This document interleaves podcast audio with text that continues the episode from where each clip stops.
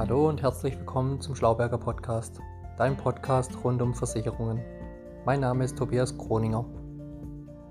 Heute mit der Folge Versicherungsvermittler. Was sind die Unterschiede? Heute war der Versicherungsmakler der Allianz bei mir. Oder heute war der Versicherungsmakler der Deutschen Vermögensberatung bei mir. So oder so ähnlich höre ich das immer wieder.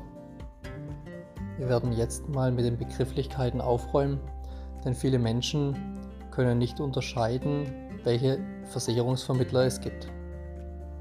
Es gibt große Unterschiede von den Arten der Versicherungsvermittler. Wer soll es denn auch wissen, weil die Medien und die Talkshows schon allein die Arten falsch verwenden oder es durcheinander bringen. Der Versicherungsvermittler ist der Oberbegriff.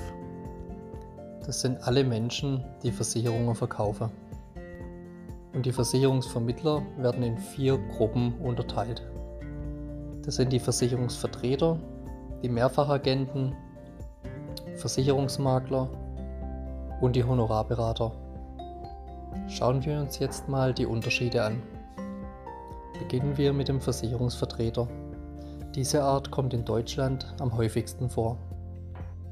Das ist der klassische Allianzvertreter oder der Vertreter von der Württembergische mit den eigenen Agenturen.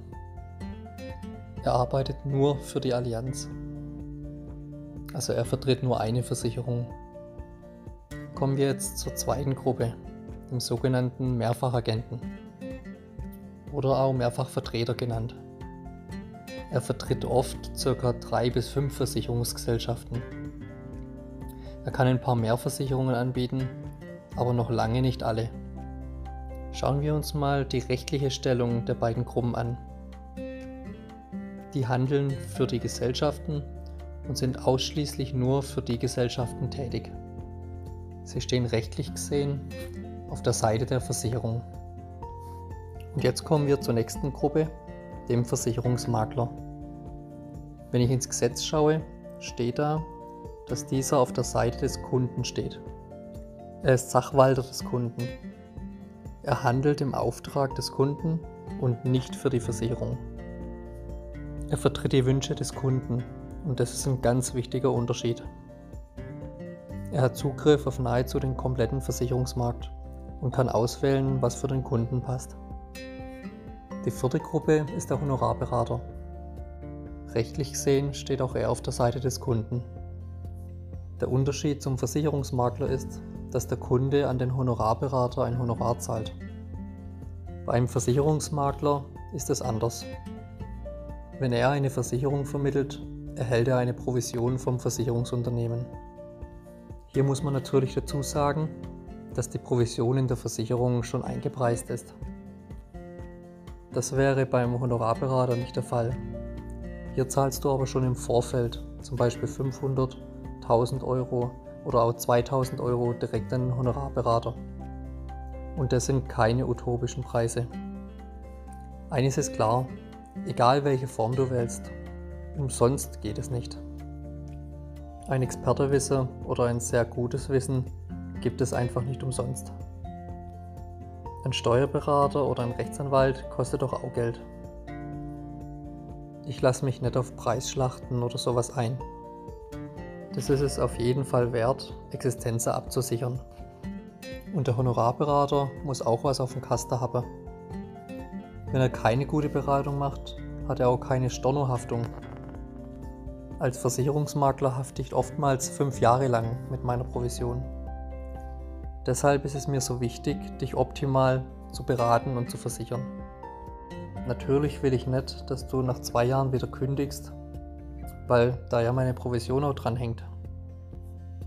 Das will ich dir natürlich so offen und ehrlich sagen. Und dann gibt es natürlich noch solche Sprüche wie zum Beispiel, der vermittelt eh nur an die Versicherungsgesellschafter, wo er die beste Provision bekommt. Das ist natürlich völliger Bullshit. Ein guter Makler vermittelt dir das, was du auch brauchst und zu dir passt. Aber natürlich, schwarze Schafe gibt es überall auch in der Autobranche, bei Steuerberatern und so weiter. Und was mir noch wichtig ist zum Abschluss, das heißt noch lange nicht, dass ein Versicherungsvertreter schlechter ist als ein Versicherungsmakler. Nein, das auf jeden Fall nicht.